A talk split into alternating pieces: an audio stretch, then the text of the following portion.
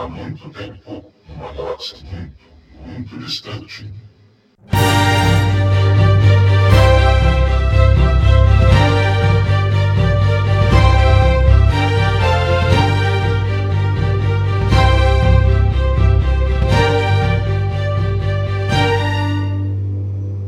Bom dia, boa tarde, boa noite. Eu sou o Jair Filho do JediCenter.com.br e eu tô aqui de novo em mais um episódio do Sozinho em Arthur para trazer as últimas notícias do universo de Star Wars e depois ainda fazer um review do último episódio de Star Wars The Clone Wars, que foi o terceiro dessa sétima e última temporada. Esse episódio vai ser um pouco mais curto porque não aconteceu tanta coisa assim na última semana. Você que já acompanha um pouco mais de tempo o podcast sabe que normalmente são a cada duas semanas. Eu tô fazendo um por semana por causa dos episódios novos de The Clone Wars. E para você que é novo, seja muito bem-vindo. First I've heard of it.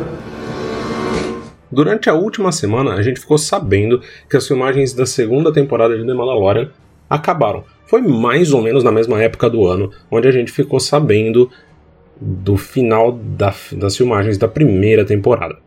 Dessa vez foi primeiro a atriz Gina Carano, que faz a Cara Dune, Carrie Cynthia Dune, que revelou ter terminado a sua participação nas gravações, o que não significa necessariamente que teria terminado a da temporada. Mas o cinegrafista Baz Idoine, Baz, espaço, Idoine, Idoine, meu Deus, cada nome que esses caras têm confirmou em seu Instagram o final das gravações com uma foto de claquete, que continha ainda o nome do diretor Dave Filoni. Então a gente já descobre que o Dave Filoni dirigiu de novo um episódio, embora todo mundo fosse achar. Não sei se alguém ia se surpreender com isso. Não tem muito mais além disso. A gente teve na semana passada alguns boatos com relação aos diretores da segunda temporada, porém você pode ouvir no episódio anterior eu falando um pouco sobre isso. O que aconteceu também nessa última semana foi uma notícia triste o Max von Sydow morreu. O homem que jogou xadrez com a morte, que ajudou a resistência e levou Brandon Stark no caminho para o Trono de Ferro, morreu. Max von Sydow era sueco e morreu aos 90 anos no último domingo, dia 8 de março. O anúncio da morte aconteceu na segunda, dia 9 de março. Ninguém falou do que, que foi, se foi um problema de saúde ou se foi já a idade. Afinal, 90 anos é uma idade consideravelmente avançada. Para quem não está reconhecendo, Max von Sydow foi o ator que fez o Lor Santeca no começo de The Force Awakens. Pô, Jair, não ajudou nada. Quem que é Lor Santeca? Lor Santeca é o cara que entrega o mapa para Luke Skywalker, na verdade, o mapa para um pedaço do mapa para o primeiro templo Jedi, não necessariamente um mapa para o Luke, nas mãos do Paul Dameron e depois é assassinado pelo Kylo Ren. O Max von Sydow estreou em O Sétimo Selo em 1957, um filme sueco. Eu suponho que seja Det Sjunde Inseglet. E se alguém aí fala sueco, por favor, pode me corrigir. Fiquem à vontade. Ou The Seven Seal em inglês, ele fez nesse filme um cavaleiro, o Antonius Bock, que volta das cruzadas e enfrenta a peste negra. E como que ele resolve enfrentar a peste negra? Ele desafia a morte para um jogo de xadrez e ele quer que esse jogo de xadrez dure a eternidade. É uma das cenas mais emblemáticas da história do cinema. Os outros papéis famosos do Max von Sydow incluem Ming o Impiedoso, Imperador Galáctico em Flash Gordon de 1980, aquele que tem a trilha sonora do Queen, o Padre Lancaster Merrin em O Exorcista e O Exorcista 2 de 73 e 76 e o vilão de 007 Nunca Mais Outra Vez. Nessa última semana, saíram também outros trechos da novelização. A gente já tinha, no último episódio, discutido um pouco os trechos que saíram da novelização. Eu novamente fiz algumas críticas com relação ao conteúdo da história e, novamente, ao fato de pontos que eu acredito serem importantes não serem mencionados nos filmes, mas eu não estou exatamente aqui para continuar criticando a novelização. A novelização não saiu, mas são curiosidades interessantes. Eu trouxe a Gisele Oliveira, que é a minha namorada, para ler dois pedaços da novelização, em que um deles confirma o fato de que, infelizmente, o Palpatine nunca morreu, porque ele transferiu a sua essência momento, enquanto ele estava caindo já para um novo corpo, clonado. Então, se a gente levar em consideração a novelização, infelizmente o, Anakin nunca trouxe equilíbrio para a força, e a gente acaba descobrindo também que o pai da Rey não era filho do Palpatine, mas sim um outro clone defeituoso que não tinha força e foi aparentemente o único clone defeituoso, o único clone que sobreviveu. E é muito curioso que a gente esteja falando isso no review de um grupo de clones defeituosos. Ela vai se vingar. Palpatine explodiu. Rey continuou a se aproximar. Seu poder era intoxicante. Ela se viu levantando a arma, quase contra a vontade. Se não fosse a outra presença em sua mente, clara e brilhando com luz, ela não teria sido capaz de resistir a ele. E com o golpe de seu sabre, os Sith renascem, os Jedi estão mortos. Ondas e mais ondas de triunfo emanavam dele, e junto com ele vinham conhecimentos, lembranças. Talvez tenha sido sangue compartilhado que permitiu que ela visse seus pensamentos, mas de alguma forma ela podia, e Ray viu então como ele fez isso, o que estava prestes a fazer novamente, caindo, caindo, caindo. Por um poço maciço, a traição aguda e ardente. Uma figura acima, vestida de preto, com o capacete diminuindo rapidamente. Seu próprio aprendiz se voltou contra ele, do mesmo modo que ele se voltou contra Plagueis, cujo segredo da imortalidade ele havia roubado. Plagueis não havia agido rápido o suficiente em seu próprio momento da morte, mas Sidious, sentindo a luz oscilante em seu aprendiz, estava pronto há anos. Assim, o imperador decadente e moribundo apelou a todo o poder sombrio da força para empurrar sua consciência para longe, muito longe, para um lugar secreto que ele estava preparando. Seu corpo estava morto, um vaso vazio, muito antes de encontrar o fundo do poço, e sua mente saltou para uma nova consciência em um novo corpo, doloroso, temporário. Foi muito cedo. O local secreto não havia concluído seus preparativos. A transferência foi imperfeita e o corpo clonado não foi suficiente. Talvez Plagueis estivesse rindo depois de tudo. Talvez o segredo dele permanecesse secreto, porque Palpatine estava preso em uma forma quebrada e moribunda. Os hereges do Sif eternos trabalharam, unindo genes, fortalecendo tecidos, criando abominações não naturais na esperança de que um desses rebentos tivesse sucesso e se tornasse um receptáculo digno. Os hereges fariam qualquer coisa, arriscariam qualquer coisa, sacrificariam qualquer coisa para criar um berço para sua consciência divina. Nada funcionou, mas seus esforços não foram inteiramente em vão. Uma variação genética sobreviveu, prosperou até. Um clone não muito idêntico, o filho dele. Mas ele foi um fracasso inútil e impotente. Palpatine não suportava olhar algo tão ordinariamente decepcionante. O único valor do garoto seria continuar a linhagem através de métodos mais naturais. Além desse último pedaço que vocês acabaram de escutar, a gente descobre também no início da novelização, a imagem diz que é na página 31 da edição inglesa, inglesa não, da edição americana, em inglês, é dito que a Rey estava fazendo o sabre amarelo que vemos no final, mas que ele ainda não está pronto. E ainda tem um detalhezinho que vocês vão escutar no texto agora, de novo, lido pela Gisele Oliveira, que a ideia do sabre com a dobradiça teria sido novamente da Rey, que era uma coisa que ela queria fazer mais pra frente.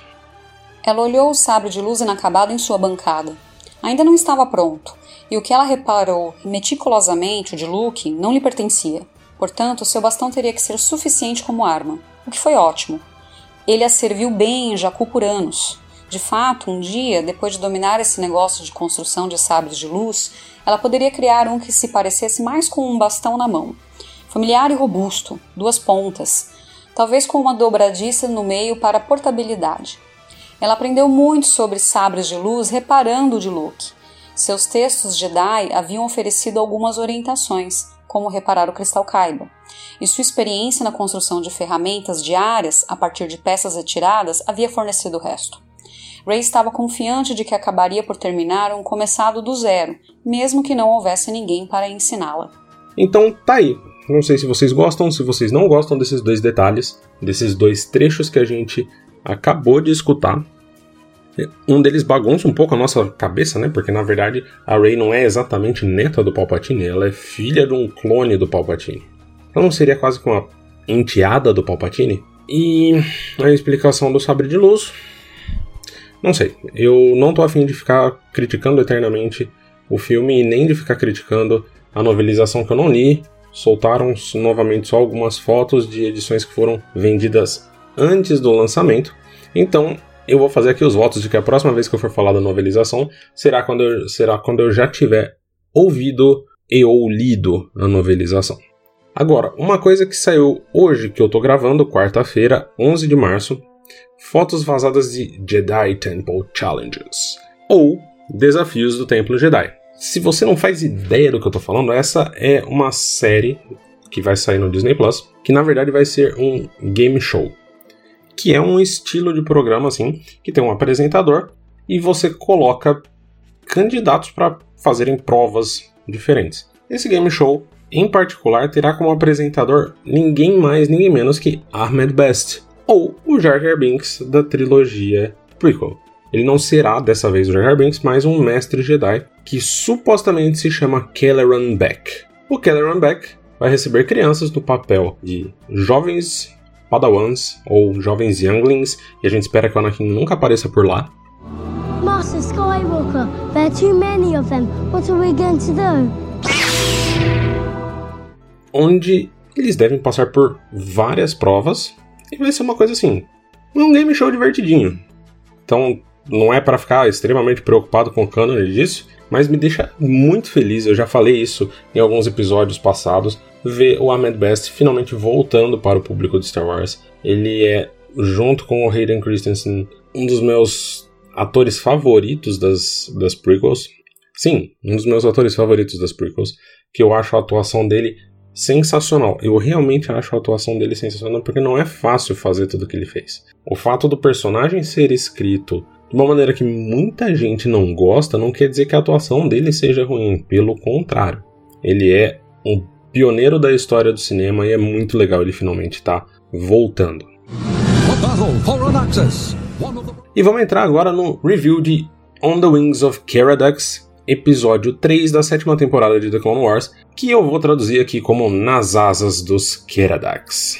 A descrição do site oficial é: Rex encontrou seu amigo Echo nas garras da União Tecnológica, mas o resgate está apenas começando. Esse episódio, se você está acompanhando os últimos reviews, ele faz parte de um grupo de episódios de The Clone Wars que já havia sido lançado no projeto The Clone Wars Legacy em 2015 não finalizado. Então você consegue encontrar no YouTube a versão original desse arco. Existem várias diferenças nesse terceiro episódio. Por exemplo, foi retirado esse episódio foi inclusive mais curto, com apenas 18 minutos. Então foi retirada uma cena do Anakin negociando com o Wat Tambor, que continha uma cena de tortura de um Polytech, que é uma raça nativa do planeta Skako Minor, que é onde eles estão nesse episódio.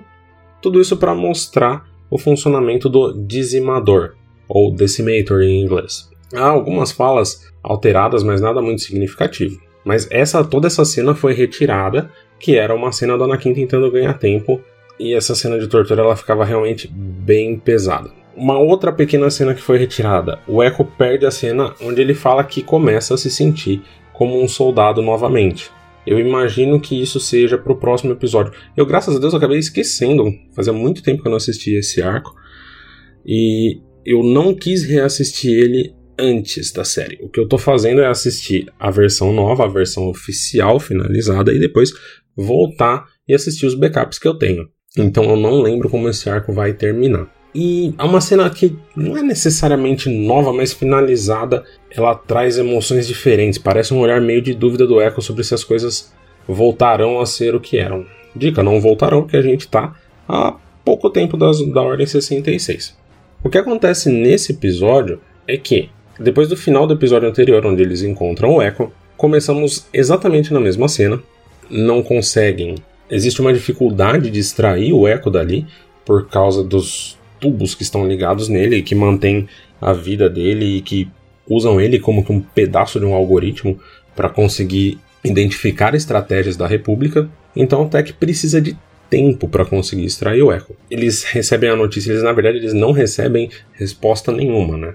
Eles pedem um esquadrão de extração para tirar eles do planeta de Skako Minor, mas simplesmente não conseguem não tem essa resposta, então ninguém vai vir ajudar eles. Era uma missão que não foi sancionada pelo Conselho Jedi. O que acontece é que esse dizimador é uma bolinha flutuante que solta raios e tudo mais. E ele procura apenas alvos biológicos, não atinge droids. Então ela é solta nessa sala, onde teoricamente só haviam clones. Eu não sei muito bem o que o Watt Tambor estava esperando nesse caso, porque ia matar o Echo também, mas enfim, vai entender. Mas eles conseguem acabando escapar devido ao fato de que o Echo conseguiu acesso a todo o banco de dados da União Tecnológica. E aí acaba sendo muito engraçado que o Wrecker pega vários dos clones e joga eles num tubo pro alto, assim, uma coisa que não daria nada certo em live action, vai ficar horrível em live action aquilo, mas que ficou legal num ambiente de desenho. Eu cheguei a falar num dos primeiros episódios do podcast lá no ano retrasado, lá em 2018, que eu acho que os episódios do Charter Binks em The Clone Wars que eles funcionam muito bem. Eles funcionam realmente muito bem. Eu gosto muito desses episódios, não porque eu gosto do personagem de Jar Binks nos filmes, mas porque ele está num ambiente em que as ações dele não quebram uma coisa chamada suspensão de descrença, que é a tua capacidade de acreditar no que está acontecendo. Quando você está vendo um cartoon, é muito mais fácil de você acreditar. Aí o Wrecker termina de destruir o laboratório antes que eles escapem pelos tubos de refrigeração, e os tubos seguem até um vão entre, vamos chamar de dois prédios, embora não sejam exatamente prédios. Um vão enorme entre dois prédios ligados por uma ponte, um tubo sem corrimão, que é uma coisa assim extremamente comum em Star Wars, Han Solo que o diga. E é bastante interessante que tá todo mundo ali passando, o Wrecker tá com medo desgraçado de altura, droid cercando de um lado, droid cercando de outro, do outro, e o Anakin pergunta se alguém tem uma ideia genial. E até que tem. Ele gravou o som dos Keradax, que são os répteis voadores do primeiro episódio, e ele resolve a ideia genial dele, é justamente você repetir aquele grito para atrair eles, o grito de socorro deles para atrair os Keradax. Os Keradax chegam. Nossa senhora, eu apanhei agora nesse nome. Os Keradax chegam, o Anakin pula, os clones pulam, todos eles escapam. E aí eles voltam pra aldeia. Eu não sei por que, eles voltam pra aldeia. Quebrando a palavra. É, isso, isso quebra a palavra de que eles não trariam guerra para os Politex. E aí o que acontece é, o discurso do Rex é bonito, é realmente muito bonito, ele faz todo um discurso sobre como quem trouxe guerra foi o Vat Tambor, mostra o Echo, tudo como que adulteraram o Echo, como que alteraram o Echo, tiraram a humanidade dele. E os Politex reagem com empatia, algo que está faltando muito no mundo real hoje em dia, e decidem se juntar à batalha. Agora, isso não muda o fato de que os Jedi, o Anakin e os clones, nesse momento eles se acham corretos em trazer batalha e morte para uma aldeia que não precisava. Porque eles literalmente terminam essa batalha, vão para a nave deles e vão embora. Eles poderiam ter voado direto só para a nave deles. Os Politex não iam, em teoria, se ferrar com isso. Na verdade, é uma batalha muito bonita com aqueles droids que lembram Guerra dos Mundos, mas é um episódio que ele não tem muita substância. Ele é um episódio que, para mim, ele é completamente desnecessário. Eu já tinha visto esse arco.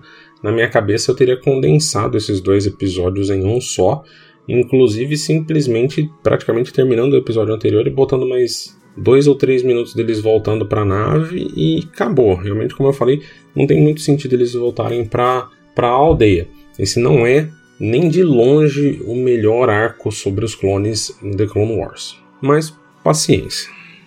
O legal é que o próximo episódio que passa nos Estados Unidos na sexta-feira 13, Unfinished Business, ou Negócios Inacabados, vai, já teve uma cena liberada. É uma cena muito legal com o Mace Windu e com o Obi-Wan. Então eu tô torcendo para que esse arco termine muito bem e que finalmente a gente consiga, no dia 20, voltar com histórias inéditas e melhores. Vai ser um o próximo arco vai ser um arco sobre a Ahsoka em Kurosan e eu vou parar com os spoilers por aqui. Então nos diga o que você achou desse episódio, do que eu pensei do meu review, comente no YouTube ou mande uma mensagem no nosso Twitter ou no nosso Facebook ou no nosso Instagram, que todos são arroba Center ou barra Center. O nosso YouTube para comentários é YouTube 3.0 ou você pode também abrir www.anchor.fm barra sozinho, traço em, traço a, traço tô, exatamente como se escreve no título do podcast, e deixar uma mensagem de áudio que eu posso colocar aqui no podcast. Se você mandar escrita, eu posso ler ela aqui também. Não esqueça de seguir o Jedi Center no seu agregador de podcasts, que pode ser o Spotify, o Apple Podcasts, o Google Podcasts, o já citado Anchor ou onde quer que você queira. Até a próxima!